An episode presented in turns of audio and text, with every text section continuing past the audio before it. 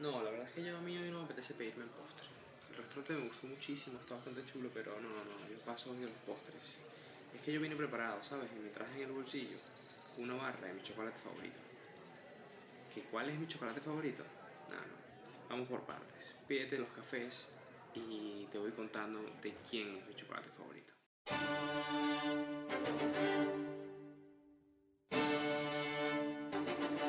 Este chocolate fue creado por un señor llamado Franklin Clarence Mars. Nació el 24 de septiembre de 1883 en Minnesota.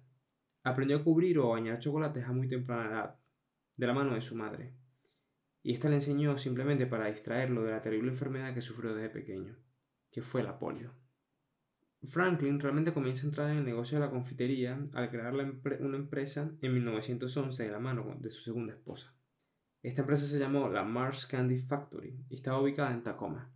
Lamentándolo mucho, se especializaban únicamente en caramelos y debido a la alta competencia que existía para la época en la ciudad, se fueron a la quiebra y fracasaron. Diez años después, en 1920, y de vuelta en Minneapolis, creó lo que sería la Mar O Bar Co. Con el, objetivo, con el objetivo de centrarse en la fabricación únicamente de chocolates. Al pasar los años, el nombre de esta empresa cambiaría a Mars Incorporated, nombre que se mantiene hasta el día de hoy. En 1923, gracias a la idea de su hijo, se crea el chocolate Milky Way, que rápidamente se convertiría en un récord de ventas. El Milky Way debe su nombre a una bebida malteada muy famosa en aquellos años. Lo curioso de este chocolate es que tiene tres versiones diferentes, y se venden en diferentes, que se venden en diferentes países. La versión original, o la que llamaremos la versión americana, consiste en una barra de chocolate de leche rellena de, nougat o turrón blando, con un baño de caramelo cremoso. Cuando se creó, y durante sus primeros años, la cobertura de chocolate que usaban era de la marca Hershey's. Dos años después de su creación, Mars consigue que se registre el nombre de Milky Way como marca comercial y de esta manera logra catapultar las ventas, llegando a superar los 800 mil dólares para el año 1925. Que si sacamos el cálculo, lo equivalente para el día de hoy al 2021 serían 12 millones 506 mil dólares solamente por conseguir vender su chocolate en todo Estados Unidos. Esta versión americana se comercializa fuera de los Estados Unidos bajo el nombre de chocolate Mars. La versión global solo varía en, un aspecto, y es que no tiene en el relleno caramelo, por lo que su interior solo está formado por nougat o turrón. El punto diferenciador está que este turrón es un poco menos denso que el de la barra original. Y como dato curioso, debido a la, a la menor densidad que tiene este turrón, este chocolate es capaz de flotar en la leche, por lo que, junto con su nombre, sirvió perfectamente como una estrategia de marketing. En Estados Unidos y Canadá, la versión global sin caramelo se vende bajo el nombre de Three Musketeers. Es una pena, pero en el caso de Canadá no se conoce el nombre como del nombre de Milky Way para ningún chocolate, ya que solo se vende el Mars y el Three Musketeers. Debido al éxito de Milky Way, Mars consigue mudar su empresa a la ciudad de Chicago, y fue allí en 1930 que nacería la segunda joya de su imperio, el Snicker.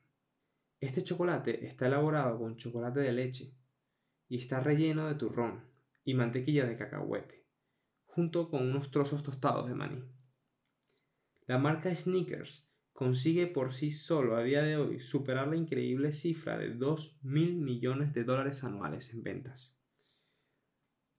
Durante los años se han creado diferentes variedades, pero ninguna ha sido capaz de igualar a la barra original. La fama del chocolate es tal que en algunos estados de Norteamérica se sirve una ensalada con trozos de Snickers. Lo más curioso, además de sus raros ingredientes como podrían ser uvas, manzanas, suero de mantequilla, queso y hasta mayonesa, es que suele servirse únicamente en los funerales. Del otro lado del charco, en Escocia, se popularizó freír los sneakers de la misma manera como se fríe el pescado del fish and chips.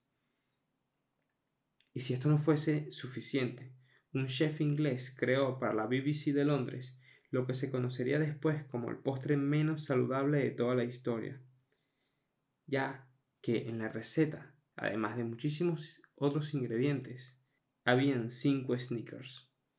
La familia Mars siempre fue conocida por ser amante de los caballos y Franklin no era la excepción. El nombre Snickers o el chocolate Snickers recibe este nombre gracias al caballo favorito de Franklin. Mars moriría a los 50 años de edad el 8 de abril de 1934, únicamente cuatro años después de hacer historia con sus chocolates.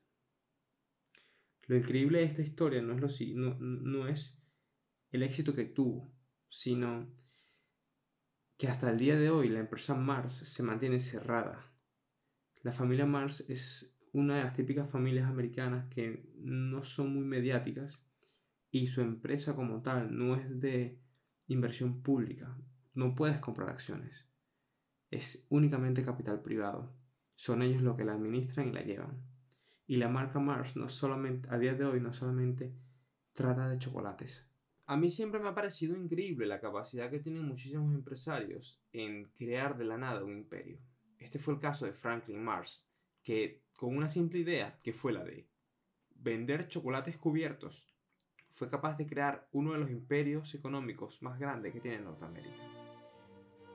Esto ha sido Mesa para dos, mi nombre es Roberto Núñez y espero que te haya gustado este nuevo episodio. Te espero en mis redes sociales, en Instagram como RAN, R.A.N.